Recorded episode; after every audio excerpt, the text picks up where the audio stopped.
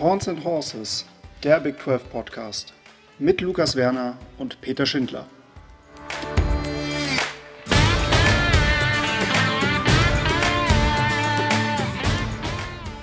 Eine neue Woche, eine neue Folge Horns and Horses. Diese Woche wieder ohne Peter aber dafür habe ich mir hochklassige Unterstützung geholt. Er hat mal angefangen als so der unbekannte Freestar, den niemand auf dem Zettel hatte. Dann hat er sich hochgearbeitet zum Four-Star und jetzt ist er Elites Five-Star Top 3 Talent in Deutschland. Ich habe Janik Politoski an meiner Seite heute. Ja, moin, so wird man auch gerne begrüßt. Und ähm, ja, also vielen, vielen Dank, dass ich hier sein darf. Natürlich ähm, springe ich in die Bresche, wenn du sagst, du brauchst Unterstützung. Ich habe ja auch schon die News von Peter gehört und ich hoffe, dass er in Zukunft einfach ein bisschen weniger Stress hat. Es ist ja nicht das erste Mal, dass er so gestresst auf der Arbeit ist und deswegen zu seinen Hobbys ähm, nicht kommt. Also da erstmal toi toi toi. Trotzdem freue ich mich natürlich, ähm, heute hier sein zu dürfen und auch wenn du mich jetzt als, als neues äh, Five-Star, was auch immer Talent ankündigst, ich glaube, ihr, ihr steht uns da in nichts nach oder mir in dem Fall. Schön, dass es euch überhaupt gibt und dass wir jetzt über bestimmte Themen, die eine bestimmte Conference betreffen, sprechen können. Da gibt's ja auch einige große News auf jeden Fall. Das auf jeden Fall. Es ist ähm, eine interessante Woche. Also eine, eine, wir leben in interessanten Zeiten, das ist mich so ausdrücken. Kann man so sagen, ja. Ja, nicht, also ist ja, Football ist heuer verrückt. In jeder Hinsicht, in jeder Liga und Flaggen sowieso. Und ja. Schiedsrichter, die äh, Spieler ah. anpumpen und ja. ja. Aber solange es nicht der eigene Headcoach, genau, der eigene Headcoach ist, der den, den äh, Spieler in, in, den Helm reinschlägt und äh, es ist ähm, ja genau. Aber lass uns erst vielleicht erst über das Ranking gehen. Da gab es ja letzte Woche auch äh, sehr abweichende Meinungen von dem, was wir Deutschen uns überlegt haben und was ich. German College Football Poll meinst du, ja? Ja, was genau. genau. Was wir uns am GCF Bowl überlegt haben und was sich so die Amis bei ihr überlegt haben. Bei, ja, ist, geht gezent weit auseinander. Ich, äh, ich habe noch gar nicht, es ist noch kein neuer äh, Playoff Pool nein, draußen, nein, oder? Der so, müsste jetzt. Der kommt nächsten, ja erst in 22 Uhr wahrscheinlich, glaube ich, ne? Genau, der müsste dauert nicht mehr so Ende lange. unserer, unserer Folge müsste er eigentlich da sein. Genau, ich habe mir ja schon mein Fett weggeholt, als ich ähm, erzählt habe, dass ich Notre Dame auf vier gerankt habe, weil ich der Meinung bin, dass sie das von den Programmen, die so weit oben stehen, das immer noch konstanteste Team sind, wenn ich mir, oder auch das Team sind mit den besten Siegen, auch wenn sie Cincinnati verloren haben. Ähm, aber ich weiß nicht, wie, wie hast du gerankt? Also ich habe jetzt, um da Notre Dame rauszunehmen, die habe ich auf sechs. Ja. Ich habe äh, Oklahoma auf der zwei, sind sie drei, Bama vier, Oregon fünf, mm, mm. Oklahoma State sieben. Ich weiß es gar nicht so genau. Ich glaube, ich habe Bama sogar nur auf sechs. Ähm, Georgia auf eins hatte ich auch. Ja, wie gut, wir alle ist, wahrscheinlich. Ist, ja. So, ähm, ich habe gelesen, dass einige hochrangige Journalisten in den USA davon ausgehen, dass Oregon zum Beispiel in die Top 4 reingedrückt wird jetzt diese Woche. Die haben wir auf 6 im German College Football Poll für genau. diese Woche. Mhm. Ansonsten weiß ich gar nicht so genau. Überrascht dich irgendwas? Also Purdue auf 23 habe ich, glaube ich, genau so auch gerankt, die ja das dritte Mal jetzt oder das zweite Mal, nee, das dritte Mal einen Top 25 Win haben. Ja, und den zweiten ähm, Top, Top, Top 10 Win, genau. Purdue habe ich ja 25. Ja, ja. Purdue habe ich ja 25. Ich habe äh, meine Roadrunners sehr hoch. Ich wollte es gerade sagen, deine Roadrunners. die sind jetzt auf 13. Ich habe sie sogar, hab sie sogar höher gehabt, glaube ich. Ich hatte sie, ich hatte sie auch 12, höher. Ja, ich hatte sie ja. sogar, ich hatte sie sogar in den, in den Top 10. Ähm, Genau. Ist ja vielleicht auch gar nicht so verkehrt, wenn man sich das mal anguckt, ähm, was mit Jeff Trailer passiert ist, der jetzt Richtig. bis 2021 sein äh, 31. Vertrag, 31, Entschuldigung, 21 haben wir jetzt, zehn Jahre seinen Vertrag genau. verlängert hat. Ja. Junge, Junge, habe ich gedacht, wow. Also gerade sind dann so Gerüchte aufgekommen über ihn, wo er vielleicht hintransferieren könnte als Head Coach und dann sowas. Ja, die Sache ist halt, ähm, also erstens muss ich die Lanze für mich selber brechen, das tut mir jetzt selber weh, aber ähm, die University of San Antonio, äh, of Texas at San Antonio ist das beste, die beste Universität der University of Texas zurzeit. Und das sind ja die, dieselben Entscheidungsträger, die bei äh, UT eben am Steuer sind, sind ja auch bei UTSA am Steuer. Also das geht alles aus demselben Topf sozusagen. Ah, okay, das wusste ich gar nicht. Also doch, also Backisch und UTEP auch. Das ist Backisch, äh, in Amerika ist das, im Grunde sind es verschiedene Standorte einer und derselben Universität. Ah. Also UTSA ist im Grunde die Zweigstelle von der University of Texas at Austin. Gut zu wissen. Bildungslücke geschlossen heute Abend. Bildungslücke hier. geschlossen. Gibt noch ein paar andere Wahnsinn. Schulen auch. Also es hat, also es ist praktisch immer so ein, dann hat Tech ist praktisch ein eigener Verbund, der nochmal unter Universitäten und A&M hat nochmal unter, Uni, unter Universitäten. Ah, okay, gut zu wissen. Genau. Und das geht eben über denselben äh, Board of Regions und also es geht im Grunde fast aus demselben Geldtopf und da war halt dann die Aussage, ja, dann pushen wir das Programm halt auch und investieren. Ja. Nach. UTEP läuft ja heuer auch gut, also ist äh, aufstrebende Zeiten der University of Texas. Äh, Auf jeden Fall. Immer. ähm, genau, was ich noch höher habe als das Ranking war, das war, na, wobei, ein Punkt äh, war Houston. Ich habe Houston auf 14 sogar. Ich hatte die sogar auf 13, glaube ich. Okay. Mm, Baylor habe ich auf 16. Die sind auch im, im GCF auf 16. Und ich hatte dann noch mit reingenommen Iowa State auf der 24. Ja, ja. Die Events haben es nicht geschafft. Ich glaube aber, dass sie, sie wahrscheinlich 27, 28 geworden sein werden. Aber ja, soweit zum GCF Bowl. Und da würde ich fast sagen, starten wir rein in die vergangene Woche und starten beim Sun Sunflower Showdown in äh, Kansas. Kansas State at Kansas. Also, ja. Eigentlich ja ein krasses Derby, so, aber irgendwie habe ich das persönlich so gar nicht auf dem Schirm gehabt. Bevor du mir erzählt hast, Janik, hast du nicht Bock ähm, dabei zu sein, habe ich gar nicht gewusst, dass die überhaupt spielen diese Woche. Und ähm, da sieht man mal, wie viel Strahlkraft alle anderen Rivalitäten in der Big 12 haben. Ob das jetzt Texas Oklahoma ist, ob das jetzt ja. meinetwegen Oklahoma State Oklahoma ist ob das von mir aus auch ähm, so, so ein Out-of-Conference-Ding ist wie Iowa State gegen Iowa. Kansas State, die ja erstaunlich in die Saison gestartet sind mit 3 zu 0, dann böse auf die Mütze bekommen haben und seitdem jetzt wieder drei Spiele gewonnen haben. Eh so ein Programm, bei dem ich das Gefühl habe, die überraschen diese Saison viele, viele Leute. Ja, ich war auch vor der Saison ja auch bei Kansas State relativ hoch. Äh, habe ja mich da in einen gewissen Running Back verliebt. Und ähm, es war ein Spiel von vorne bis hinten. Ähm, es war am Anfang relativ knapp, es hat ja lange gedauert, bis dann überhaupt mal was ging. Ähm, Kansas hatte wahnsinniges Verletzungspech. Also sie haben sowohl den Starter, also den Backup-Quarterback äh, im Laufe des Spieles dann verloren, haben im dritten Quarterback zu Ende gespielt, haben teilweise ihre besten Defender verloren während des Spiels. Und am Ende wurde es ein 35-10 für Kansas State und haben damit genau noch nicht die Spread gecovert. Die war nicht bei 24. Sehr gut, dass ich es als anderen genommen habe. Ähm, es war ein Spiel von vorne bis hinten, das, also Deuce Warren war, stand über allem. Also Deuce Warren hatte am Ende, dass ich jetzt auch genauen Zahlen sage, elf Carries für 162 Yards, drei Touchdowns und dazu noch fünf Catches für 60 Yards der Junge ist einfach Wahnsinn. Ich glaube, Julian hat ihn heute, also gestern bei euch gepickt, glaube ich. Ja, ja, genau, Julian hat ihn gepickt. Mit dem letzten Pick, glaube ich, aber ähm, ich habe tatsächlich auch über ihn das nachgedacht. Ist ein Stil. Das, ja, das ist ein krasser Typ. Wir haben ja tatsächlich uns das Ganze nicht unter Draft-Aspekt angeguckt, sondern danach, wer einfach Spaß bringt, wen wir gerne im Team mhm. hätten, wer vielleicht auch in unser Scheme irgendwie reinpasst, wo Julian ein bisschen eher nachgegangen ist als ich. Ähm, und der bringt einfach viel, viel Spaß. Ich kann den Namen von dem Edge Rusher, außer den Vornamen, Felix, nicht so gut aussprechen. Tatsächlich, das gebührt dir heute, ähm, der genauso viel Spaß bringt auf der anderen Seite. Ich habe ihn in meiner Docs auch nur als Felix abgespeichert. Weil er auch in den Podcast von Kansas State nur als King Felix angesprochen ja, genau. wird. Also auch die Amis umgehen diesen Namen. ähm, Ah, Owusu irgendwas. Ah, es ist nicht Owusu Koramoa, das war John Nein, das war mir von Notre gleich. Dame. Oh. irgendwas mit A, glaube ich. Ja, es ist, äh, ich, wir bleiben bei King Felix. Es ist fast unfassbar, was der abzieht. Und es ist ein Sophomore. Also der hat ja. noch mindestens ein Jahr im College. Da ist, ein, da ist eine Situation, also ein Sack, den er am Ende hat, der macht einen so krassen Push-Pull. Also er geht im Grunde erst ja komplett in den, in den Tackle rein, also macht einen, ähm, wie nennt man es denn? Bei den Bullrush, meint dann den Pull, also nimmt wirklich den, den Tackle, den er zuerst nach hinten schmeißt, zieht ihn dann an sich vorbei, rennt auf den Quarterback drauf. Ein so schöner Sack.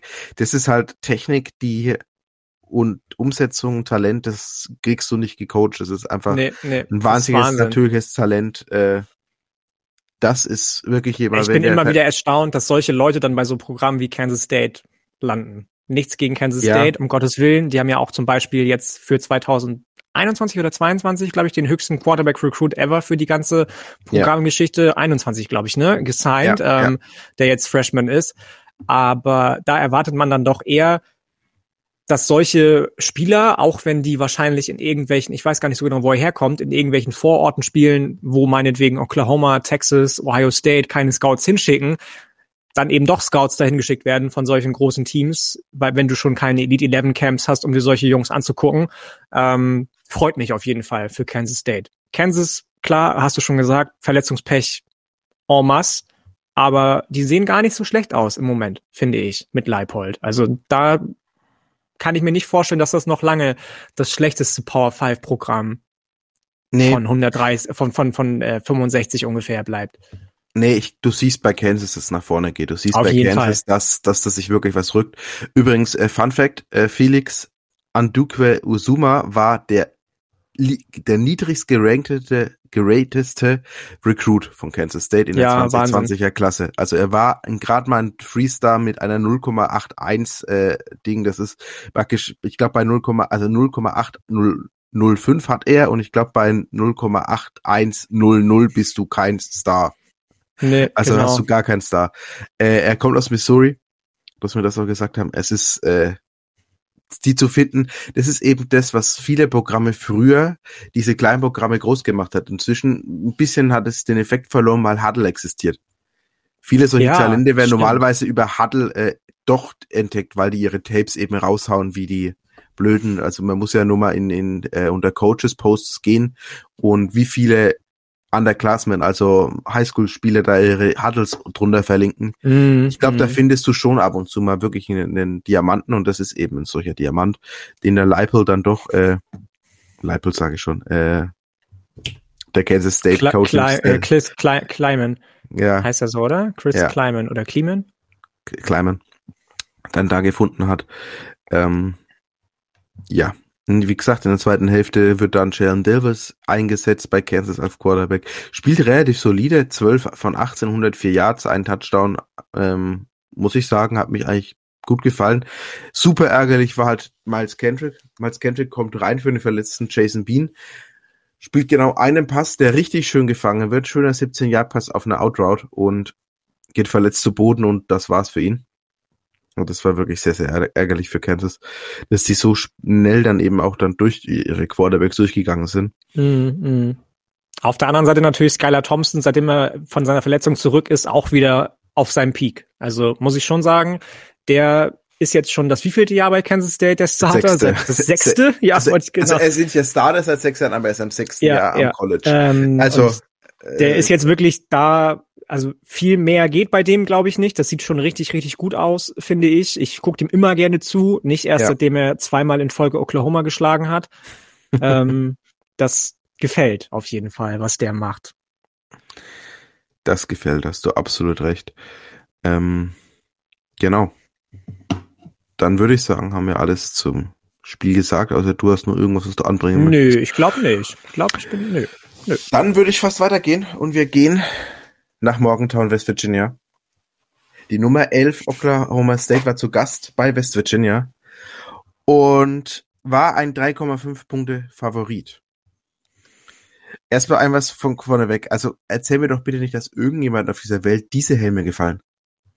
Ja, ich meine, das ist, ich mag halt allgemein so Military Gedöns nicht. So, und dieses, dieses patriotische, wenn dann irgendwie in den amerikanischen Flaggen irgendwas gehalten wird, das gefällt mir sowieso nicht. Ich mag den Helm sehr gerne, wenn er einfach nur weiß ist, mit und auf dem beiden Seiten das Logo. hat. Dann- WV, genau. Genau, da finde ich es auch wirklich schön. Aber Richtig, richtig. Aber so muss ich auch sagen, fand ich nicht so geil. Dafür äh, sahen aber die äh, Teamshirts der Mountaineers im Pre-Game richtig, richtig nice aus, wo dann die äh, die Appalachen so schön äh, ja Okay. stilisiert wurden. okay, dann muss ich mir vielleicht nochmal das Pre-Game zum Spiel raussuchen, weil das habe ich jetzt ehrlicherweise nicht geguckt. Kannst du einfach auf Instagram die Fotos angucken, gibt's auch. Ja, okay. Okay, macht's vielleicht einfacher. Am ja. Ende setzt sich Oklahoma State 24 zu 3 gegen West Virginia durch. In einem Spiel, das sie von, ich möchte nicht sagen von vorne bis hinten, aber zumindest ab dem zweiten Quarter bis aber hinten. Aber schon. Also ich meine, sehr erste. Der erste Drive von West Virginia endet in einem Field Goal und danach ist einfach nichts mehr passiert nee, für West Virginia. Nichts mehr. Nein. Nichts. Nein, aber es hat, ich, was ich mit dominiert, man, es hat ja gedauert bis Mitte zweites Quarter, bis Oklahoma State das erste Mal auf dem Board war. Ja, ja, das stimmt. Also du kannst nicht sagen, dass sie im ersten Quarter schon dominiert haben. Sie haben, nein, sagen wir mal, nein. Mitte zweites angefangen ja. oder Anfang zweites und dann bis zum Ende. Da ist auch ein funny Stat, weil du dieses, diesen ersten Drive erwähnst.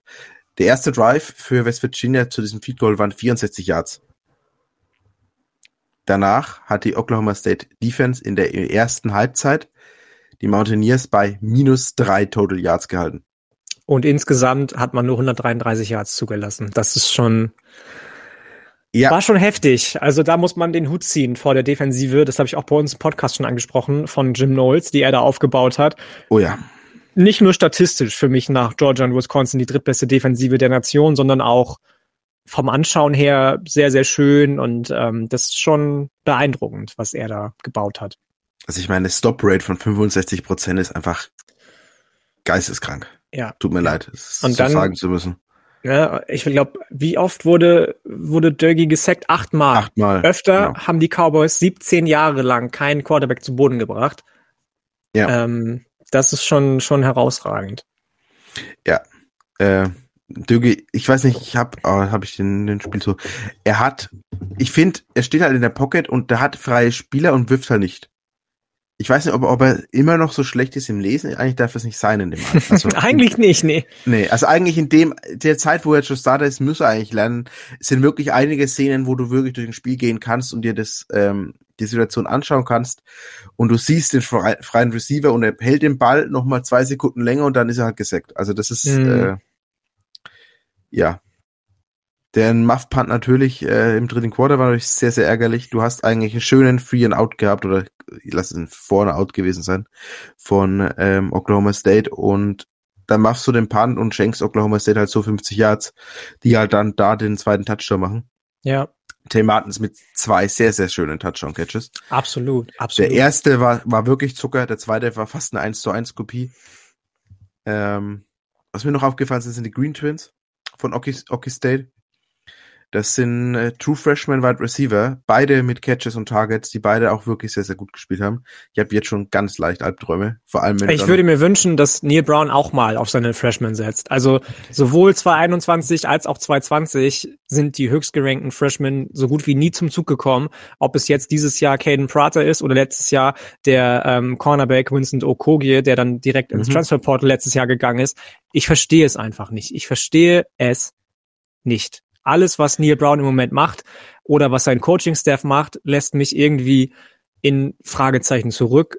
Und ich brauche gar nicht davon anzufangen zu reden, wie diese Saison Lady Brown eingesetzt oder nicht eingesetzt wird und die Quarterback-Position gehandhabt wird. Dass Garrett Greeny nicht schon lange Starter ist, es will nicht in meinen Kopf rein. Ja, vor allem, was mir nicht in den Kopf geht, sie haben ihn ja dann extrem spät gebracht. Ich glaube, kurz nach der Two-Minute-Wohnung oder so rum im vierten Quarter. Das macht er halt immer. Das macht er jedes ja, Spiel einmal dann, für einen Drive, damit er ja. sagen kann, oh, ich habe ihn ja spielen lassen, damit er ihn irgendwie glaubt, bei Laune halten zu können, glaube ich. Und ähm, ja, aber ich kann doch, ich da, muss doch den Jungen einmal werfen lassen. Ich kann ihn ja, doch nicht du, mehr zu nur Options laufen nicht, lassen. Frag mich nicht. Sag mich, sag mir das nicht. Also das ist, also das, das begreife ich überhaupt nicht.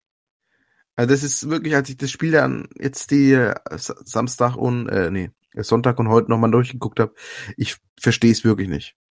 Also das ist mir wirklich ein Rätsel. Du hast es ja. setz ihn halt wenigstens ein. Also, oder mach, mach den Change. Ich meine, so blöd es jetzt klingt, mm, du hast mm. doch die Chance auf äh, Ball Eligibility. Ja, aber ja. Die, trotzdem ja. ist die Saison ein Stück weit gelaufen. Probier's. Ich glaube nicht, dass du ähm, mit dem Degi in die Zukunft gehen kannst. Nee, das, der ist ja sowieso, nee, also wenn er das macht, ja, wenn er das macht, wirklich, dann weiß ich gar nicht, was das für das Programm heißt. Dann, also ich meine, du musst doch sowieso versuchen, die Saison irgendwie vernünftig außen, äh, zu Ende zu bringen.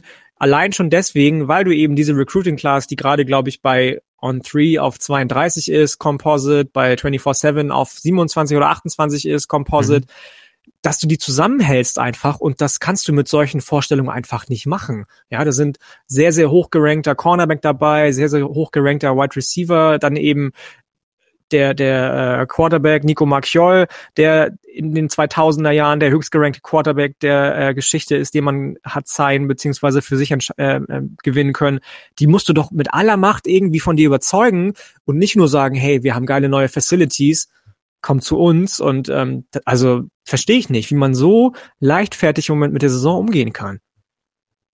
Nee, verstehe ich auch nicht. Also wie, wie gesagt, vor allem du hast jetzt noch ein, ich sag's mal, machbares Endprogramm. West Virginia müsste doch Kansas vor sich haben, wenn ich es richtig im Kopf habe. Ja. Kansas Sie State haben, kommt jetzt nächste Woche, glaube ich. Ich glaube, gen genau, es kommt jetzt Kansas State und dann ist nämlich genau die End, das Endgame für ähm, West Virginia ist nämlich da noch Texas. Genau. Die haben jetzt Kansas State, dann haben sie Texas und dann Kansas zum Schluss. So. Also das, das sind natürlich auch machbare Spiele. Das sind Spiele, wo du durchgehen kannst. Also ja. wo du wirklich noch ja. schaffen kannst. Absolut, absolut. Aber so mit so einer Leistung wird's halt schwierig. Wird, wird schwierig. Wird schwierig. Ja. Ja, gehen wir zu einem Spiel, wo ich dachte, dass es schwierig wird fürs Heimteam. Nummer 12 Baylor war zu Gast bei TCU. Im ersten Spiel nach Performing Artist Gary Patterson. Und was soll ich sagen? Das war mal ein verrücktes Spiel. Von vorne bis hinten verrückt, aber richtig anschaulich. Gute Defense, aber auch sehr, sehr gute Offense. Und am Ende setzt sich TCU verdient 30 zu 28 gegen Baylor durch.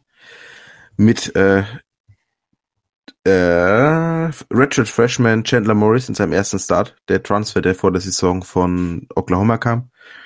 Sohn von Chad Morris übrigens.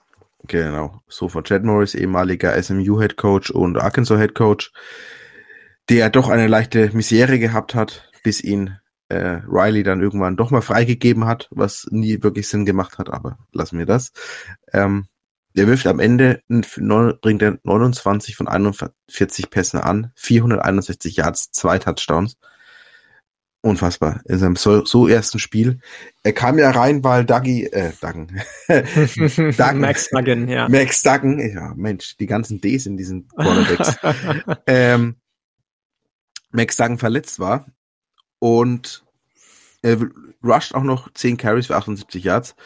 Und ich glaube, wir haben nächste Woche ein interessantes Gespräch oder eine andere interessante Situation, was passiert, wenn Duggan wieder fit ist, wer Starter bei TCU bleiben wird. Ja, voll. Also klar, du darfst jetzt nicht das, was Duggan accomplished hat, irgendwie auf die Goldwaage legen und sagen, jetzt haben wir ein Spiel mal Morris am Start gehabt und es lief alles mega, mega gut, weil so schlecht lief es mit Max Duggan jetzt eigentlich auch nicht, wenn du mich fragst. Ähm, wenn gleich diese Saison nicht TCUs Ansprüchen gerecht wird. Ähm, nee, nee, aber Duggan ist für mich halt immer, es ging jetzt blöd, ich habe schon mal gesagt, aber es ist für mich so wie so ein Purmans äh, Sam Ellinger. Ja, ja, das, da ist viel, viel Wahres dran, das stimmt. Viel Wahres dran, ja. Äh, Quentin Johnson ist äh, die, jede Woche vermisse ich ihn mehr. Äh, oh Gott. Auch wieder fünf Catches, sechs Targets, 142 Yards, ein Touchdown. 2,45 EPA pro Play. Guter Dude, ne? Würde ich sagen. Mhm. Also.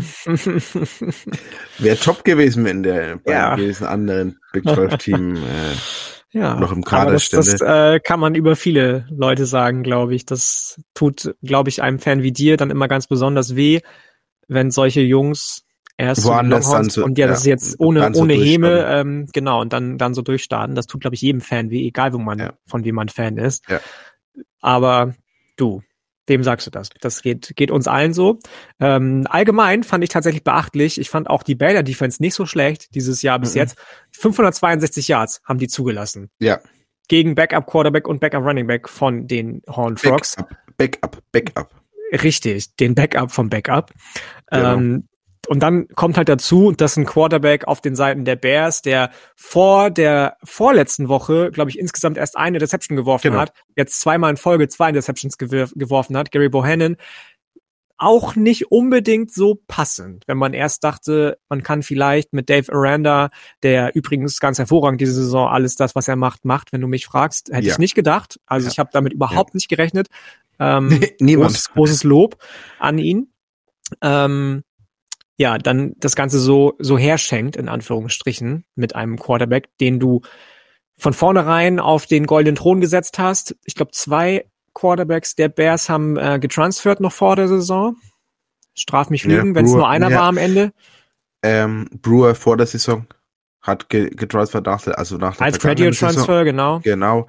Äh, zu Utah ging dann auch nicht so gut aus für ihn und dann äh, Sino, mit dem er praktisch im Duell war, hat Genau, dann, genau. nachdem er den Starting-Spot verloren hat, ich glaube Woche zwei ist er ins Portal. Richtig, richtig. Ich bin gespannt, ob, ähm, ich habe den Namen vergessen von dem Freshman Quarterback, über den wir auch schon mal gesprochen haben zusammen, Oh, ja. ob der ja. Bohannon jetzt die nächsten Spiele mal ein paar Snaps streitig machen kann. Schwierig, schwierig. Ja, Baylor ist auch so eine Situation. Eigentlich sind sie jetzt äh, für die Saison durch, sage ich jetzt mal. Klingt Safe blöd. auf jeden Fall. Naja, was heißt durch, ne? Also Nee, also sie lass sind mal sie nur ein Spiel Oklahoma State verlieren, dann hast du wieder die Chance, gegen brauchst- Oklahoma im Championship Game zu, Nee, du brauchst, spielen. aber Baylor braucht ja zwei Spiele. ja, weil sie ja die, das, stimmt, die, ja, das Head-to-Head den, Tie- verloren den haben. Tiebreaker hat, hat äh, Oklahoma Den Tiebreaker State, hat Oklahoma State. Das ist das Problem. Und deshalb, Ja. deshalb, ja, also sie, die Chance aufs Ding ist eigentlich fast weg. Ja, die, die Chance noch dafür ein sehr gut, sehr gutes Ballgame. Stimmt. Kyron Drones übrigens. Kyron Jones, genau. So. Das war der. Also, du warst so. schneller wie ich. Ich war auch gerade am Suchen nebenher. Aber ja, wenn, wenn die in Alamo Bowl kommen, so, why not? Genau. Sehe ich eben auch, dass das dann ein ganz, ganz also drittes Team sollen sie eigentlich werden. Ja, Jahr. ich denke auch. Ich denke auch. Ja, ähm, überraschend auf jeden Fall, was da abging. Ähm, ich habe jetzt auch die letzten zwei Tage wirklich viel Podcast gehört darüber, auch TCU, also vor allem TCU Podcast, die halt sagen, es ist so eine Mischung aus, es war für Gary und es war, weil Gary jetzt weg ist. So, also es war auf der einen Seite, wir wollen nochmal unseren Coach äh, feiern und auf der anderen Seite, wir sind zufrieden, dass er weg ist. Also ganz interessante Situation. Man weiß ja gar nicht so genau, ob er weg ist. Ne? Also er hat ja auch das Spiel in irgendeiner Lounge verfolgt von TCU. Ja, er ja. wird jetzt eventuell sogar als irgendwie eine Person, die dicht am AD dran ist, gehandelt als, als nächsten Posten. Also ob er wirklich das Programm verlässt, steht ja noch gar nicht so genau fest. Nee, äh, es war ja auch so, dass er die Woche über weiterhin anscheinend in seinem Büro war und gecoacht hat und mit seinen äh, Assistant Coaches über den Spielplan gegangen ist und solche Scherze. Ähm, ich weiß gar nicht, wer hat es dann gesagt? Parker. Parker, ähm, Parker Fleming, also vom äh, Stats of War, hat ihn mit, mit Gary telefoniert und hat ihn gefragt, wo er gerade ist und sagt, Gary sitzt im Büro im äh, Ja. und geht gerade über die Spielpläne. Also es ist Ja. wirklich, äh, er ist zwar zurückgetreten, um wirklich vielleicht auch den Stuhl frei zu machen. Das hat ja, wir können, wenn wir eh gerade drüber sind, ja auch über, über den Baylor Linebacker, also Linebacker, außer Linebacker und äh, Assistant zu den Head Coach reden. McGarry, der ja jetzt den Posten bei Texas Tech übernommen hat als Head Coach mit sofortiger Wirkung, also der jetzt auch schon auf, auf dem Campus ist. Was ja das im Grunde ähm, eine große Spielerei ist, so für die Colleges, um den First, also den First National Signing Day praktisch besser bespielen zu können. Dass du praktisch Mhm. einen, einen Coach schon wieder sitzen hast, ja, der ja. wieder anfangen kann zu rekruten. Das ist auch gerade für solche Programme, glaube ich, wie Texas Tech eh wichtig. Also wenn da jetzt niemand gekommen wäre, bis, lass es meinetwegen Januar sein, und dann hast du nur noch einen Monat Zeit effektiv, Mhm. um bis zum 3., 4., 5. Februar dich vorzubereiten auf den Signing Day und irgendwelche Jungs, die schon zu Houston, zu UTSA, zu wem auch immer committed haben, noch zu überzeugen, dass sie zu dir flippen, schwierig. Jetzt hast du noch eineinhalb Monate mehr Zeit. Das war auf jeden Fall der richtige Move. Ja, vor Also- allem, du hast ja dieses Spiel, dass wenn die mal woanders unterschrieben haben, dass du ja schwerer rankommst noch an die. Richtig. Und das ist eben was, was eben dieser entscheidende Vorteil ist, dass die halt jetzt wirklich nochmal, noch, ist halt noch nirgend, noch niemand hat irgendwo schon irgendwas unterschrieben. Also da wirklich bessere Chancen zu haben, da nochmal was zu holen. Hat auch gestern abends für ihn gut angefangen. Er hat gleich drei Commits abgestaubt. Er, alle drei von der Highschool, mit der er die, also die Texas-Meisterschaft dreimal gewonnen hat, Cedar Hill. Und Not zwar, bad. ja, ein Freestar Cornerback, äh, Jalen Peoples, Nummer 486 im Land, einen Freestar Defensive Lineman und bis gestern Nachmittag Arizona State Commit in Sincere Messi und einen unranked ähm, auch da, äh, Lineman Harvey Davison. Er wird bei 24-7 als Freestar gerankt, also er ist nicht im Composite, aber er wird so äh, als Freestar gerankt, der aber auch zum Beispiel Angebote von Arizona oder SMU hatte, also jetzt auch nicht so, Mm, dass mm. der völlig unter dem Radar fliegt. Und die haben alle drei dann innerhalb von ein paar Minuten voneinander alle drei committed.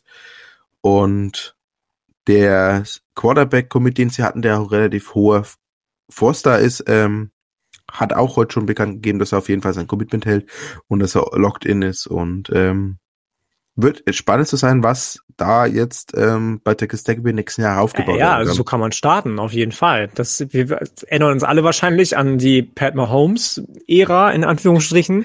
Das ist auch so, so, so ein Punkt, ja. Was da Und Texas Tech hat den einen der Top drei Quarterbacks, äh, sie haben, es werden wir streng genommen sogar zwei Starting Quarterbacks, die aktuell NFL, also Starting NFL Quarterbacks im Team gehabt ja, Baker, ja, klar. über die letzten zehn Jahre und haben kein einziges, Bo keinen einzigen Ball gemacht. Hm, hm.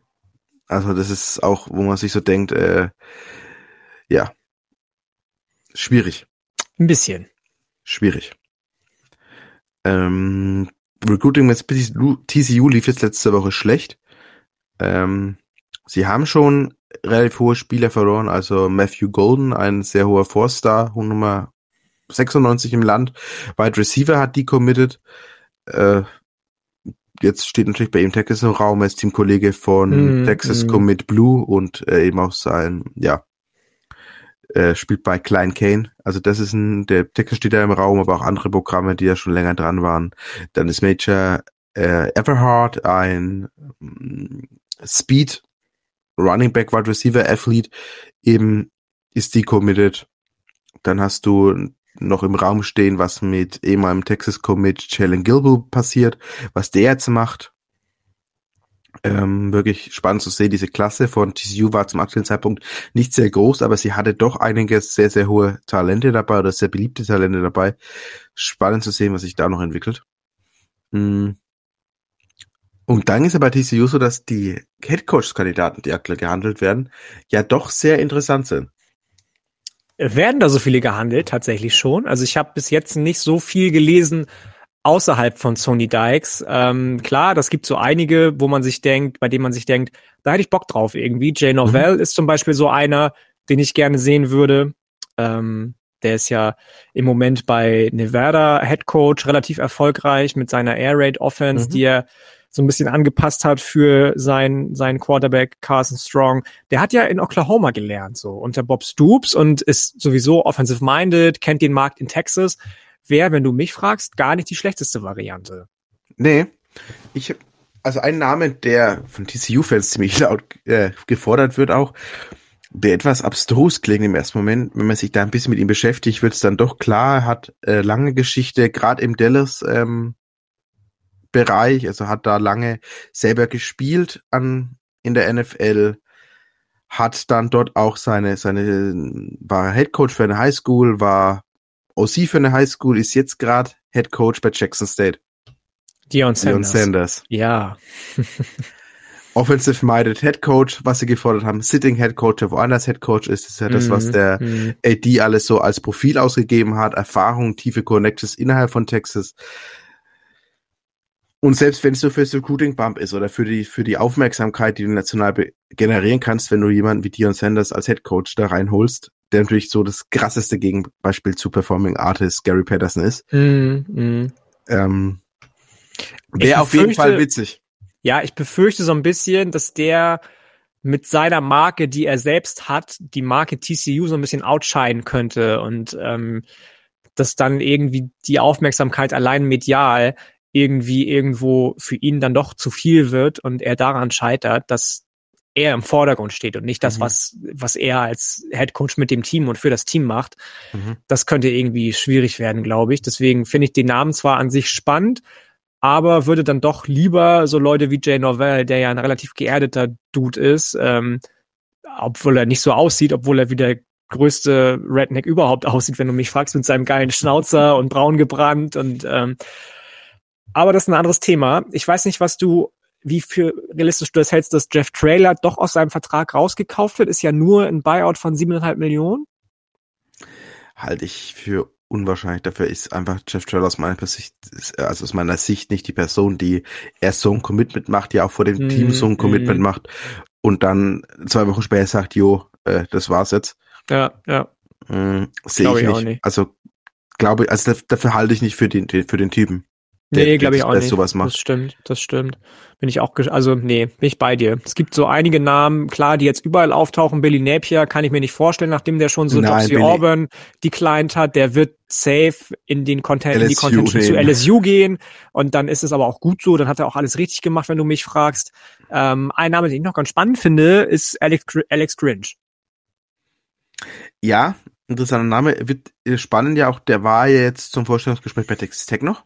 Mhm. Letzte Woche, also das ist, da war, hat es sich auf jeden Fall schon mal vorgestellt. Ich, ich weiß es nicht. Ich weiß nicht, ob er, ob, klar, ob er da reinpasst, ehrlicherweise. Ich weiß nicht. Weiß ich gar ist, nicht.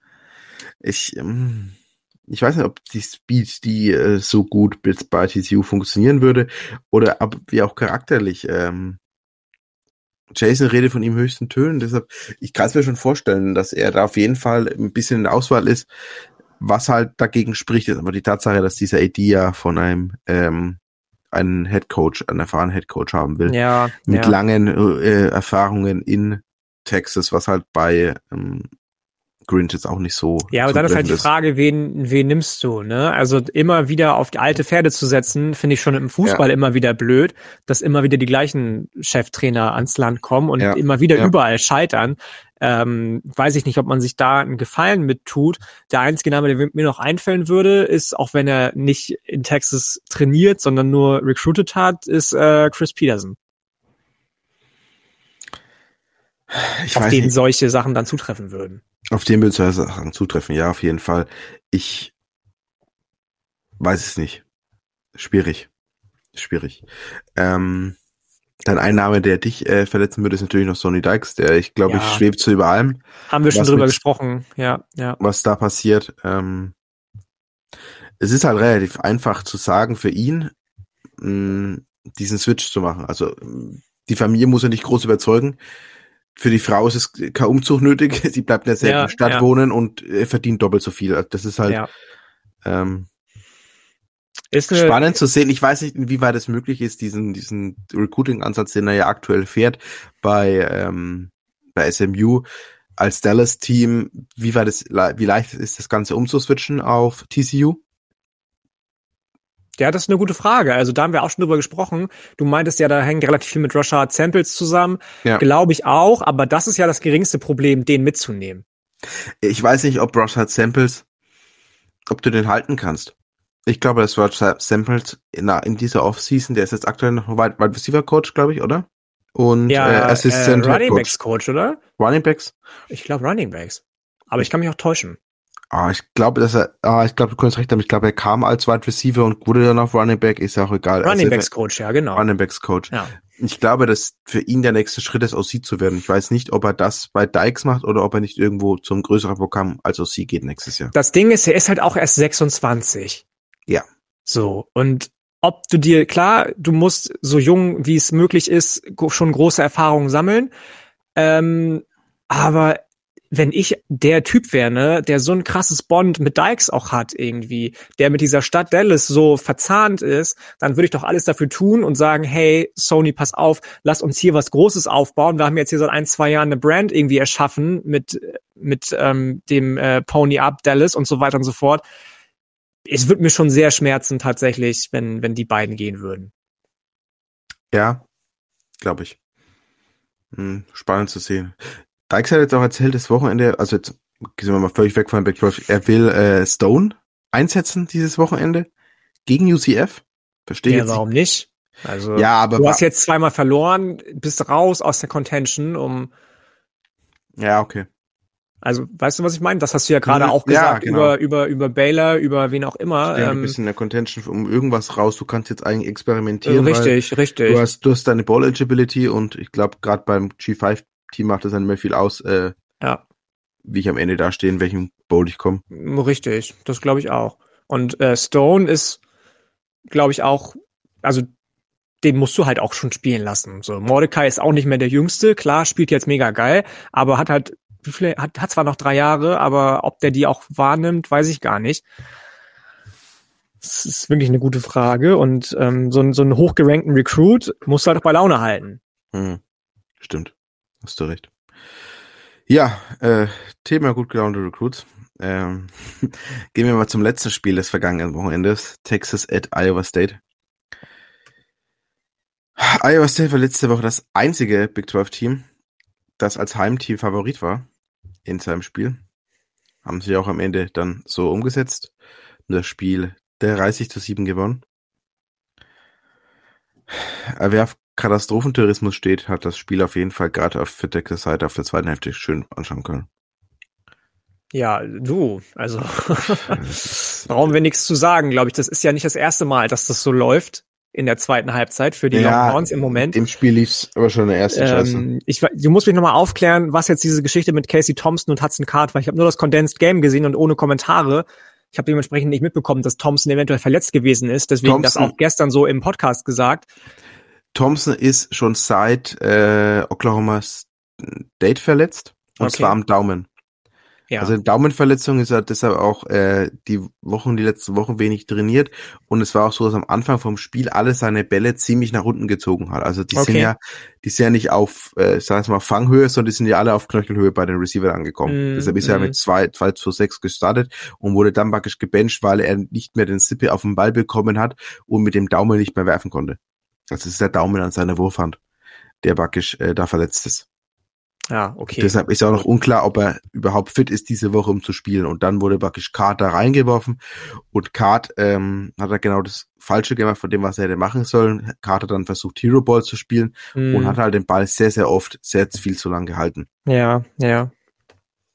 Hat Gut, okay. Hm. Also das ist eben der Punkt, dass da eben jetzt nicht, dass es ein Vor und Zurück war und äh, Casey wird sofort gebencht, sondern Casey hat einfach, war Hm, verletzt hm. und wurde daraufhin dann eben gebencht. Okay, ich habe nämlich nur gelesen in allen Zusammenfassungen von wegen äh, äh, Sarkisian pulled Thompson in favor of Cards und das hat sich so angehört, weil ich eben auch nur die Condensed Version gesehen habe, Ja. als hätte er Thompson bewusst rausgenommen und nicht Mhm. aufgrund von einer Verletzung das machen müssen.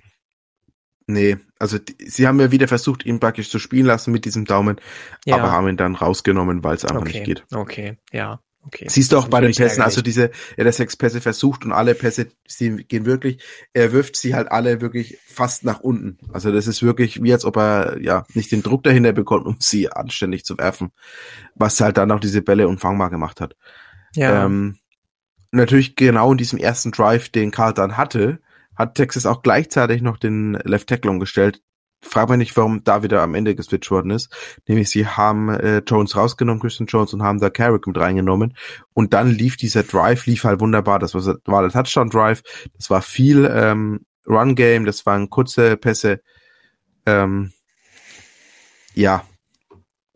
Äh, jetzt, ich hatte mir den Ding aufgeschrieben. Und zwar ist es so, Texas hat ja in diesem Spiel insgesamt 28 Passversuche gehabt. Davon waren zwei tiefer als 10 Yards. Hm, hm. Das ist nicht so viel. Wenn du solche Receiver wie Xavier Worthy hast, dann ist das Ja, nicht viel. Also das ist, noch, das Ist ist, noch das nicht nicht mal viel? noch nicht mal angekommene Pässe, sondern es waren einfach nur zwei Pässe, die überhaupt nur probiert wurden, tiefer als 10 Yards. Hm, hm. Das Und dann- ist echt. Und tiefer als 5 Yards waren es sechs Pässe und davon wurden vier angebracht für 45 Yards. Ja, schon komisch. Aber fordert ihr Lehen, fragt man sich, fragt man sich immer, fordert ihr Lehen. An Sarkisien kann man tatsächlich ganz klar sagen, oder? Oder wie siehst du das? Das ist ja am Ende sein Bier, was da gecallt wird. Mm, Es ist sein Bier, was da gecallt wird, ja, aber es ist auch ein bisschen was, wie umgesetzt wird. Also, was in dem Spiel grausam war vom Play Calling her, waren, dass er RPOs rausgelassen hat. Gerade letzte Woche gegen Baylor oder auch die Woche davor hat das RPO-Game hat sehr gut funktioniert. Also, Leider nur in Theorie, wenn die Spieler die, Balle, die Bälle nicht fallen lassen, dann hätten die RPO-Plays sehr gut funktioniert, mhm. wenn die Receiver die Bälle nicht fallen lassen. Und in dem Spiel hat er keinen einzigen RPO-Spielzug gecallt. Ich weiß nicht, ob es was damit zu tun hat, dass Card kein RPO kann. Bin ich ganz ehrlich, weil für mich ist es, mit Card spielt er kein RPO, mit Casey spielt er RPO. Ja. Und das RPO-Game war ja das, sein Brot und Butter eigentlich bei, ähm, bei Alabama die letzten zwei Jahre. Das war eigentlich das, mit dem er die ganzen Yards gemacht hat. Hm. Ähm, das ist das Play-Calling, dann dieser O-Line ist halt grausam, also die blockt ja, halt. Ja. Dann kommt dazu, wie ich es vorhin gesagt habe, dass Carter halt Hero Ball gespielt hat, gemeint hat, er muss alles selber machen, statt dass er halt wirklich mal selber läuft, sondern, also er rollt auch, zum Beispiel, er steppt nicht in die Pocket ab. Er rollt, wenn er rausrollt, immer über rechts. Er rollt niemals, dass er wirklich teilweise ist vor im Freiraum und er rollt trotzdem nach rechts. Er rollt nicht nach links. Äh, es ist schwierig. Das kriegst du aber auch aus vielen Leuten einfach nicht raus. Ich war, das ist jetzt wahrscheinlich kein passender Vergleich, aber ich war neulich äh, vor ein paar Tagen das erste Mal wieder diese Saison bei einem Regionalligaspiel vom VfB Lübeck abends unter Flutlicht und da habe ich die ganze Zeit zu meinem Partner gesagt, hey, warum laufen die immer alle nur auf der linken Seite? Warum läuft niemand auf der rechten Seite? Manchmal gibt es einfach Leute und auch Philosophien, die irgendwie so engstirnig sind. Und das, das kriegst du, glaube ich, einfach nicht raus. Wenn du mehr Confidence auf einer Seite hast, dann kannst du noch so einen geilen Offensive Coordinator Head Coach haben. Und wenn du es auf der Highschool so gelernt hast und es erfolgreich war, dann machst du es einfach. Genau. Ähm, das, das ist halt. Das ist halt, ja, es ist ja auch so, äh, Card ist Freshman. Also man darf jetzt auch nicht davon ausgehen, dass er da jetzt, ja, er ist halt trotzdem noch Freshman. Das ist ähm, schwierig ist alles, die Situation ist relativ schwierig, es ist absolute miese Stimmung ähm, der Texas Fanbase, also das macht keinen Spaß zurzeit. Ähm, ja, lass uns zu was kommen, was ich dir auch eben angesprochen habe, und zwar um eine Art Talentloch. Also du hast ähm, diese 2019er Klasse von Texas, die Recruiting-Klasse, war eine Nummer 3 Klasse im Land aus dieser Nummer 3 Klasse hast du einfach aktuell, also das ist, wären jetzt gerade die Redshirt Sophomores und Juniors, mhm. also eigentlich so die, ja. die das Team tragen sollen. hast du gerade kombinierte 31 Starts aus dieser kompletten Gruppe daraus.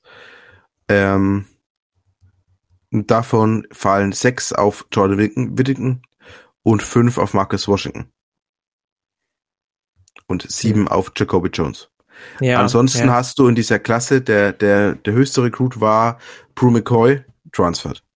Der transferred. zweite, ja. transferred UC. Der zweite war Jake Smith, transfer UC.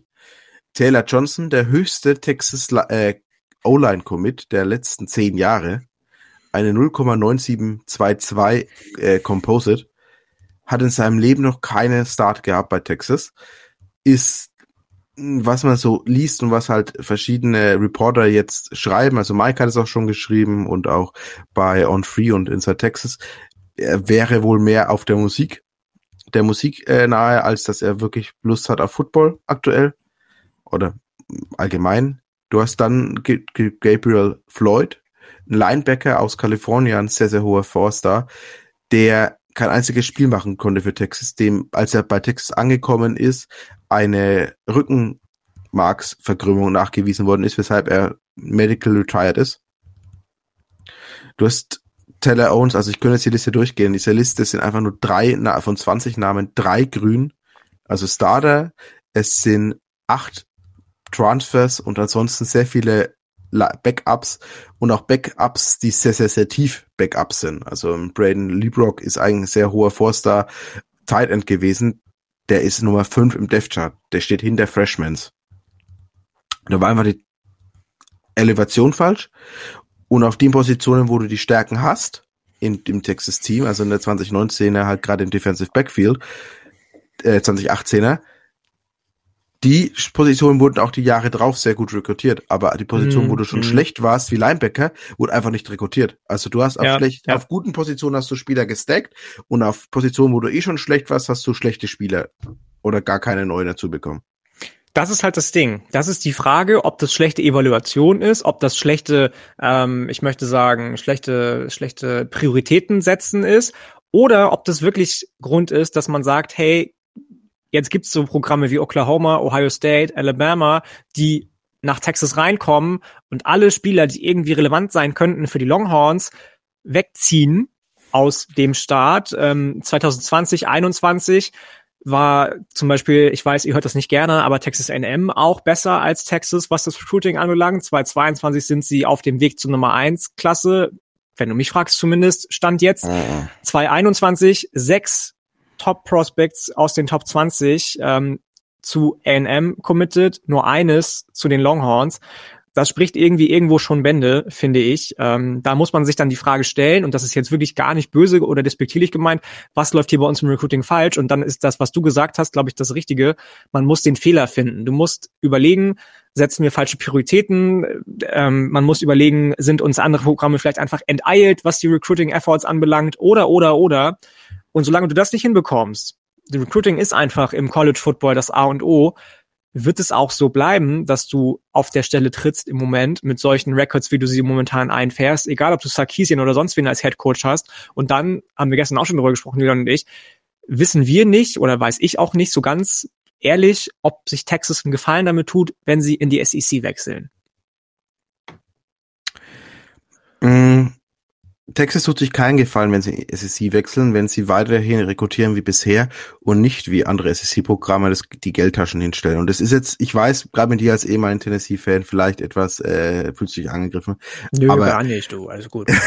es ist halt auch, so böse klingt so, oder nahezu bekannt, oder wird so kommuniziert, dass halt in Georgia, A&M einfach auch wirklich die Spieler bezahlen, wie, wie auch immer das Ganze dann abläuft. Ganz, ganz kurze Frage, jetzt ist gerade bei mir aufgeploppt von Julian und er meint das wahrscheinlich auch nicht böse, nur aus Interesse. Warum sollte das bei Texas nicht ganz genauso laufen, lieber Lukas? Das wissen wir doch alle. ja, weil Texas überall. Ja, aber du, wenn es Texas machen würde, dann hättest du andere Resultate. Ja, aber das weiß ich halt gar nicht so genau. So, wenn das Texas ja, macht, Texas, kann ja immer noch Texas, sein, dass Texas A&M oder Alabama mehr bezahlt einfach so. Das also gar, gar kein Rant jetzt, überhaupt nicht. Nee, überhaupt nee, aber nicht. Texas aber, ähm, muss, muss auf jeden Fall damit anfangen oder sie müssen anfangen mehr zu bezahlen. Hm, okay. Und es ist auch eine Sache, die von Texas-Fans, also es ist jetzt zum Beispiel ja so, du hast jetzt diese 25, jetzt für die zukünftigen Klassen, also jetzt 25, die du ja nehmen kannst und sieben Transfers, also du hast 32 Plätze. Und ist natürlich so, dass du und das sagen halt jetzt, ich, ja, ich spreche jetzt vielleicht von irgendwelchen geheimen. Entschuldigung. Alles gut. Von irgendwelchen Message-Boards, die nicht relevant sind, aber da wird ja auch drüber geredet, dass eben es muss irgendwo diese, diese NIL-Deals müssen jetzt irgendwo anlaufen und dass du halt auch wirklich anfangen kannst, Spieler, die normalerweise Walk-Ons wären oder halt äh, Freestars, halt so, so Broken Builder, dass du die über NIL-Deals bezahlst. Mm, mm dass du halt diesen Weg gehst und dass du halt als Texas dann auch irgendwann mal anfängst, das, das Geld auszugeben, das du dann nimmst, einnimmst. Ja, ja. Also ich, ist ja halt auch einfach offiziell erlaubt jetzt. Guck dir Penn ist ja jetzt offiziell an, die, das, und die das ganze Team mit einem NRL-Deal aus, ausgestattet haben. Ja. So. Also ich bin da gespannt, was da, und ich glaube, dass da die nächsten Jahre, natürlich ist es nicht das, was für, was wir für den Sport eigentlich wollen, wollen sollten oder wollen. Aber ich bin gespannt. Das ist ja ganz interessant, dass On Free ja wirklich äh, auch in ihrer Spielerbewertung ja auch ein NIL-Influencer Data sammeln. Mm, mm. Also das ist schon äh, spannend, was da dann allgemein die Seite ist spannend, was da jetzt die nächste Zeit alles kommen wird. Ja. Genau. Aber zum Beispiel, du hast ein wahnsinniges Talentloch auf Safety. Also du bist tief hoch 3000 auf Corner, aber bist richtig schlecht auf Safety. Du hast auf Safety aktuell mit Colin Schooler, nee, nicht Colin Schooler, mit Brandon Schooler einen Six-Year-Player-Transfer. Ich weiß nicht, warum du an meiner Schule wie Texas sowas, so, so jemanden, also klingt jetzt auch wieder böse, aber so jemanden spielen lassen musst. Mhm. Foster mhm. wird aus meiner Sicht falsch eingesetzt. Foster ist aus meiner Sicht einfach kein High Safety, sondern ein Box Safety. Und Sharon Thompson Cover Trade. Das sind die Freestyling äh, Safeties. Problem Frage, ist natürlich auf der anderen Seite, du hast die ganze Dev, die du dahinter gehabt hättest. Tyler Owens ist im Portal. Xavier Alford vor der Saison getransfert zu USC, letzte Woche zweiter Selbstschuss gefangen. JD Coffee ist ein True Freshman. Das sind deine drei Safeties, die du dahinter hast. Da, da ja. ist genau dieses Loch. Da ist genau dieses Loch. Also da, das sind die drei Safeties, die du dahinter hättest. Du hast effektiv davon nur einen. Ja, ja. Die Frage ist halt, ist halt, ähm, warum man nicht, das passiert bei so vielen Programmen, warum man nicht auch anfängt dann, wenn man zum Beispiel, du hast es gesagt, auf Cornerback übertalentiert und übergestackt ist, einfach Leute zu konvertieren auf jeden Positionen und zu sagen, hey, pass auf, wir haben die Coaches dafür, die dir beibringen können, auf einer Position, auf der wir dich brauchen, genau genauso gut zu spielen Warum und genauso viel zu spielen, ja. wie du es auf Cornerback wollen würdest. Let's do it. Warum macht man das nicht? Ich weiß nicht, warum man es nicht macht, aber das ist das ist auch dann wieder aus meiner Sicht halt ein Problem wieder bei den Spielern, die dann wieder sehen, dass wenn sie in die NFL gehen als Corner, kriegen sie doppelt so viel Geld, als ob sie als Safety in die ja, NFL gehen. Ja. Und das sind genau diese, diese Spuren. Und dann sagen sie halt, solange ich am College bin, will ich, will ich Cornerback sein. Wenn ich in der NFL irgendwann auf Safety muss, dann kann ich das immer noch machen. Mhm.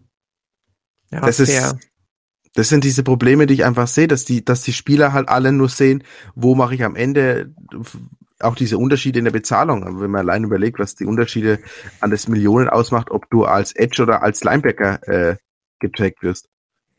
Ja, oder ja. eben als Corner oder als Safety. Aber auch das finde ich tatsächlich, muss man sagen, irgendwie auch offen und ehrlich, ist dann auch eine, eine Sache der Coaches und Head Coaches. Das solchen, richtig zu verkaufen zu müssen. So, ja? Genau, ja. richtig zu verkaufen und auch solchen jungen Leuten solche, in Anführungsstrichen, abgehobenen Flausen aus dem Kopf auszutreiben. Also was nehmen sich solche Jungs raus ja. mit 17, 18, 19 Jahren zu sagen, ey, fuck it, auf der Position spiele ich nicht, was willst du eigentlich? Die sollen froh sein, dass sie überhaupt in so einem Programm spielen dürfen, finde ich. Und ähm, dass sie überhaupt die Chance bekommen, in der NFL zu spielen, steht doch nur ein ganz anderen Stern.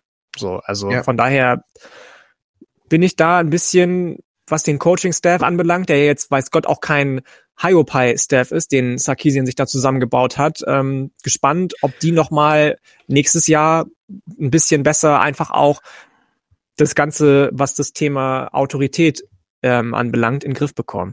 Also ich glaube, das, halt, das hast du jetzt diese Woche auch gesehen. Du hast mit Joshua Moore, dein Second Leading Receiver, ging jetzt ins Portal. Ähm, da gab es ja letzte Woche den Bericht eben, dass er einen Streit hatte mit Sark auf dem Training, also während des Trainings lautstark. Ähm, Sark hat dann gesagt, es ist normales Trainingssituation, nur weil er jetzt Players Coach ist und als Players Coach gilt, hat Coaches seiner Jungs natürlich trotzdem hart und sagt mhm. ihnen, äh, wie es lang geht und wenn er wieder und äh, bald eine Streitsituation. Ähm, Moore war offiziell, als er gesagt, er ist für, fürs komplette Spiel verfügbar. Moore hat dann erst, wurde dann ab dem zweiten Quarter auch gespielt, hat auch zwei Catches, war dann am Ende wieder Leading Receiver. Einfach nur, weil der erst gar nichts gefangen oder nicht angeworfen worden ist. Ähm, und dann ging er jetzt dann anscheinend am Sonntag hat das Team verlassen dann und hat jetzt gesagt, er geht ins Portal. Moore ist halt ein, das Problem ist, dass du bei Texas so ein Loch hast an lauten Führern also an lautstarken Anführern, eine Rolle, die jetzt über die letzten vier Jahre Sam Ellinger inne hatte. Ein Spieler, der, wenn was gesagt wird, halt erstens mit den Leistungen auf dem Platz und mit dem Ganzen außenrum halt das Team zusammengehalten hat und auch, ich sag mal, eine gewisse Team-Hierarchie. Äh, Hierarchie. Das heißt anders. Hierarchie. Hierarchie. Hierarchie. es ist äh, schon spät. Seht es Lukas es nach. Ist, äh, es ist schon spät, ja. Ähm, aufgebaut hat oder auch einfach verkörpert hat und dann die Spieler außen rum. Du hast einen Sam Cosmi in Starting äh, Left Tackle, du hast einen, ähm, einen herausragenden Edge Rusher, der in der NFL ist. Du hast halt einfach diese Spieler gehabt und dieses, da ist ein Loch da. Die Spieler, die eigentlich laut sein müssten, die, die, die Führungspersönlichkeiten sind, das sind deine Quarterbacks, die sind beide extrem leise. Also auch in den, siehst du auch in Interviews, wie sie sich halt verhalten. Du hast Casey und Card sind beides eher Spieler, die zurückhaltend sind. Ist so. Du ja, hast mit ja. Schon einen der geilsten Runningbacks aller Zeiten, aber halt auch eine der freundlichsten Personen aller Zeiten, die kein Mensch in der Welt auch irgendwie mal im Wiederbot geben würde. Mm, mm. Du hast in der O-Line keinen festen Starter, ke keinen großartigen Spieler. Du hast mit Jack Masons den Center, der ein Richard Freshman ist, der, der nicht laut ist. Du hast in der Defense keinen Spieler, der laut ist, der mal auf den Putz haut. Und da fehlt einfach was. Und das ist auch die Situation, die, Joshua Moore hat einfach, ähm, war einer der größten Herman-Befürworter, die noch im Team da waren. Klar, hat Herman viel zu verdanken, dass ihn Herman damals nicht die, die Scholarship entzogen hat, nachdem er ja verhaftet wurde, deswegen illegalen Waffenbesitz. Dann war ja Einler komplett gesperrt. Ähm, auch bei Texas. Also Moore kam ja dann erst wieder 2020 zurück. Und es gab schon mal so ein Spiel, das ist Juan Mitchell, der ist jetzt bei Tennessee. Das war auch so ein absoluter Stören, klingt jetzt blöd, Störenfried, der halt äh, mh, ja, diese Löcher, die in der Hierarchie einfach existiert haben, versucht hat auszunutzen und ähm, schwierig. Ja, ein bisschen, ein bisschen. Absolut. Ein Stearns, ein Stearns verloren, ein absoluter Leader in, Stearns, in, ja. ja. Der jetzt auch in der NFL sind. Das sind halt diese ganzen Person, Persönlichkeiten, die jetzt diese Saison fehlen. Die müssen wieder rekrutiert werden, die müssen wieder reinkommen. Saka hat es ein Stück weit versucht über die Offseason mit den Transfers. Das hat auch äh, ja, nicht so wirklich funktioniert. Du hast da mit Ben Davis äh, eigentlich jemand, der sehr laut ist, der auch, also gibt ja Berichte aus dem Team eben raus. Da gab es auch mal eine, eine kleine, ja, ich sag mal, ich will jetzt nicht Schlägerei sagen, aber halt Handgreiflichkeiten. Handgreiflichkeit, wo, ja, gutes Wort. Handgreiflichkeit, wo er halt wirklich, ähm, es wurde kein Name, es muss aber ein D-Liner gehen, der gesagt hat, er hat keinen Bock mehr auf Trainieren, da müssen die halt aneinander gerutscht sein. Versucht ja so ein bisschen die Alabama-Mentality damit reinzuholen bei Texas eben auch die, die mhm. Führungspersönlichkeiten. Das geht aber nicht über Nacht und die müssen auch wachsen. Und wenn dann Ben Davis aber trotzdem kein Starter ist oder trotzdem keiner der, der Leistungsträger, dann ist es auch schwierig natürlich für, für den die Position zu verteidigen oder überhaupt zu erobern als so Wortführer. Ja, und ja. da ist, glaube ich, ein ganz, ganz großes Problem bei Texas, das jetzt einfach auch äh, gelöst werden muss.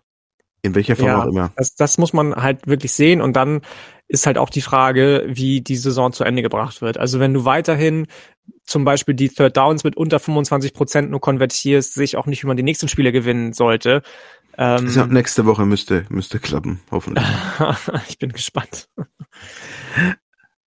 Ähm, trotzdem keine schöne erste Saison für Sarkisian auf jeden Fall. Nein, keine schöne erste Saison. Nicht das, was man sich jetzt sofort ja vorgestellt hat. Man Oh. Äh, OBJ ist wirklich an Clamp gegangen. Ach krass, echt? Kam gerade äh, Push. Ich dachte zumindest, dass irgendwie, wenn er nachher jetzt nach New Orleans fällt oder so, dass die ihn dann ziehen, aber. Krass.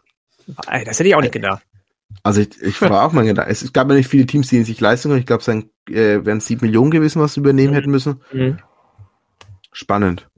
Ähm, ja, jetzt zurück. Ähm, nicht das, was du dir vorgestellt hast, durch, es war mit den Abgängen, die du eben hattest, gerade diese ganzen Spieler, ist natürlich auch klar, dass ein Stück weit das äh, zurückgehen muss.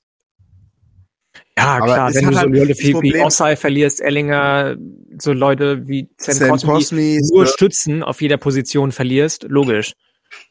Ja, das ist, das ist halt das, was dann oft auch übersehen wird aus meiner Sicht, oder schnell übersehen wird was da an Talent und wenn du dann eben gleichzeitig dieses Talentloch hast, wo du ganze Recruiting-Klassen verloren hast, die nicht mehr existent sind oder keine keine keine Starters sind, also keine keine Leistung bringen, dann ist es schwierig.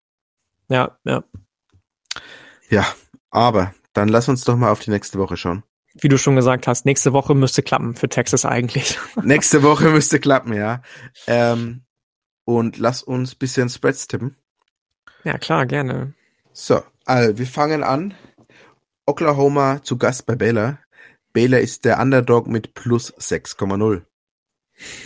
Ja, hm. Ich glaube, Oklahoma gewinnt mit mehr Punkten. Okay. Ich gehe mit Baylor, weil ich glaube, dass die Defense doch legit ist und wobei er jetzt eine Woche Einspielzeit gehabt. Das ist schwierig. Nee, ich gehe jetzt hier mit Baylor. Äh, Peter geht übrigens mit Oklahoma. Er hat mir die Tipps Siehste, vorher zugespielt. Habe ich mir auch so ja, gedacht. Äh, Fun Fact, es ist das erste Mal in der kompletten Saison, dass, dass er mit Oklahoma geht. Ach echt? Krass. Ja. Also, dass sie, dass sie die Spread covern oder das überhaupt? Das wäre komisch. Da, nee, dass sie die Spread covern. Also, er hat bisher immer auf das andere Team gesetzt. Krass. Ja. Why? Peter, why? ja, weil er sich am Anfang relativ schnell einen Vorsprung rausgearbeitet hat und ja. Okay. Er hat auf eine, also er hat auf die Spread äh, für Nebraska gesetzt, die war bei 205. Ja. Er ja. hat bei ähm, auf West Virginia gesetzt. Er mhm. hat mhm. Auf Kansas State gesetzt. Er hat auf äh, Texas gesetzt. Er hat auf, also ja, er es ist das erste Mal die Saison, dass er auf seine Sooner setzt. Ah, okay, dann äh, enttäuschen die ihn hoffentlich nicht. Ja, oder doch, er führt gerade mit 27 zu 23 zu 20 zu 31 für, im Stand.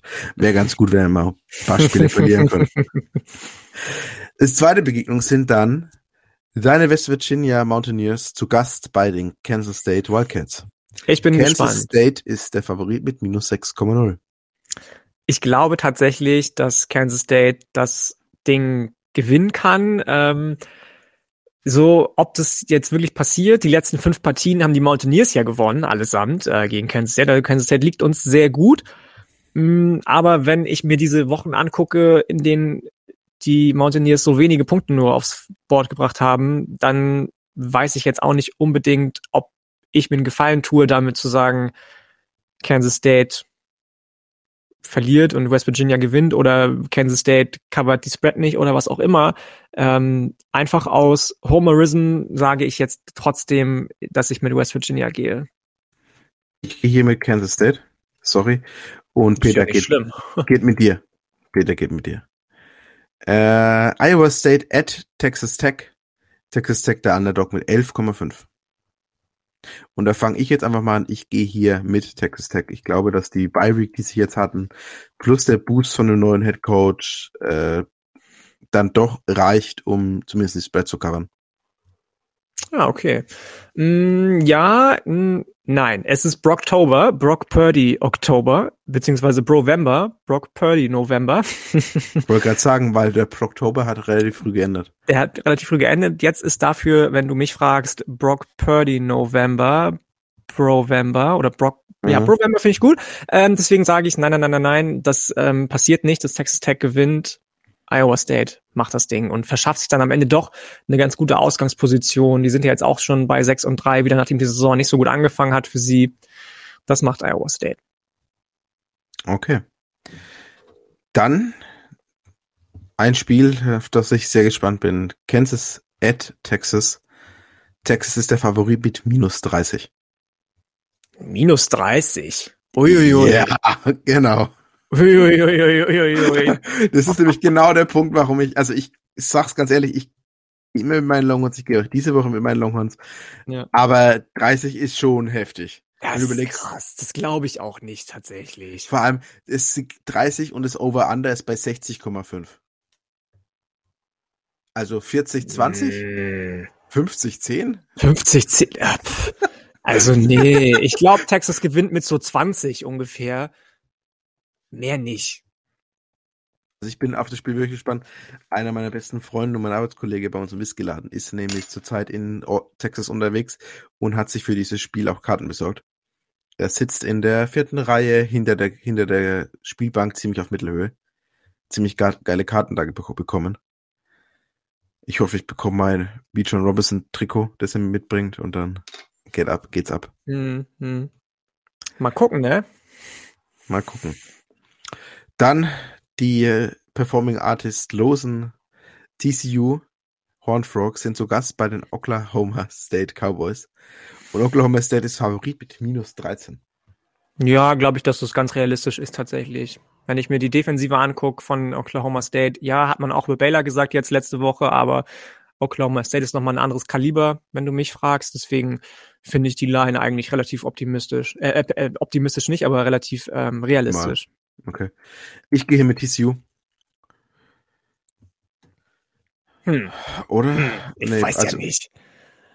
Nee, ich gehe hier, ich gehe hier mit Oklahoma State, Oklahoma State Nummer 3 Total Defense im ganzen Land. Eben. Und Peter geht mit TCU. Ja, okay. Bin ich gespannt, ob Peter auch nächste Woche noch führt. Ja, und dann natürlich, unsere Gäste kriegen auch immer ihre Lieblingsteams, bei dir dann etwas umfangreicher, ähm, noch, äh, die wir auch durchtippen. Und North Carolina ist zu Gast bei Pitt. Pitt ist Favorit mit minus 6. Wir haben da auch schon drüber gesprochen in unserer Podcast-Aufnahme gestern, nachdem jetzt ja UNC auch die Saison in Anführungsstrichen beendet hat von Wake Forest, obwohl die immer noch ungeschlagen im ACC-Schedule sind, weil das Ganze ein Out-of-Conference-Game war, Mhm. ähm, glaube ich auch, dass sie Pitt in die Suppe spucken und ähm, zum, also Pitt wird sich das Championship-Game nicht mehr nehmen lassen, glaube ich. Dafür An- ist, Vor allem mit sind Blick zu weit auf, weg. auf West Virginia wäre es nicht für dich eine Doppelniederlage.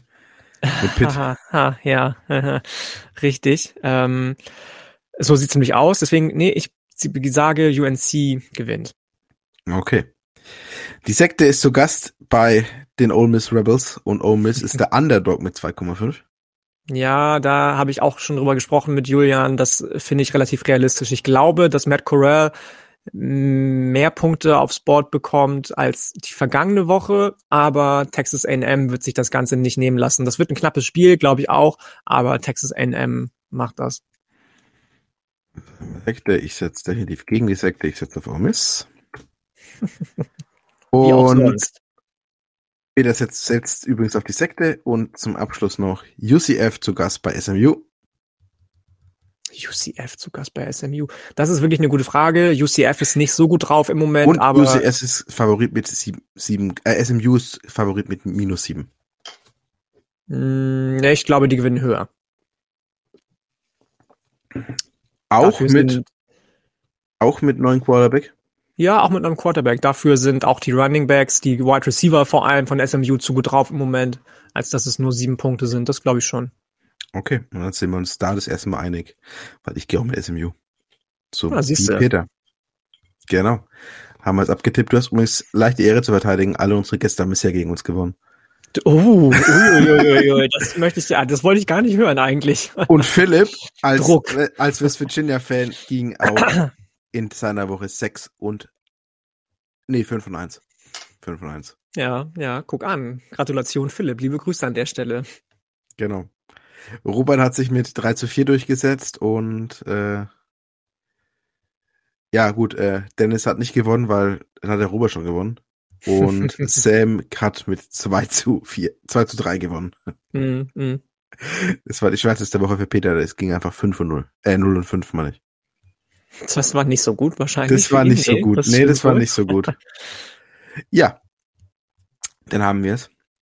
Dann danke ich dir auf jeden Fall, dass du heute Du da dafür warst doch nicht. Sehr, sehr gerne natürlich. dass du mich Es heute hat mir hast. große Freude bereitet. Ich hoffe, dass ihr Mir auch. das ganze Projekt nicht einmotten müsst jetzt, dass Peter Nee. wieder on track kommt, ähm, dass du das eventuell anderweitig fortführen kannst. Wenn das mit Peter nichts mehr werden sollte, was ich sehr schade fände, weil ich euch zu, zusammen sehr, sehr gerne inzwischen zuhöre. Ähm, toi, toi, toi. Danke. Und gute Danke. Besserung natürlich, Lukas. Also das zuvorderst erstmal. Ja, das geht schon wieder weg. Also ich das hoffe ich, ich, doch. ich finde es eigentlich ganz schön. Ich finde, meine Stimme ist dann so schön, schön, schön tief. Ich mag das. ähm, ja, dann bleibt mir nur zu sagen, bewertet uns, schickt uns ein, äh, euer Abonnement und ähm, Hucke. Auf jeden Fall. Du, viel Spaß äh, beim Hören der Folge, Leute. Macht's gut und auch ihr bleibt gesund. Du darfst da, da einen Schlachtruf anrufen. Du musst jetzt halt Äh, ein, entscheiden. Ich muss jetzt ein. ich, du, ich bin kenne mich tatsächlich mit diesen ganzen Chants und so. Äh, was ist denn ein Schlachtruf von, von den Mountaineers? Äh, Trust the Das- Climb kenne ich nur, aber ob das jetzt ein Schlachtruf ist, weiß ich nicht. Schwierig. Ich könnte Ja. jetzt Kansas sagen können, das ist äh, Rock, Rock Chalk, aber ja, stimmt. Was ist bei West Virginia? Egal, in dem Sinne, Lassen wir das. Hail West Virginia, so. Gut, ja, gut, das kommt sogar relativ, relativ gut hin, ja. Dann ein drittes Mal Hucke. Macht's gut. Bis dann. Ciao.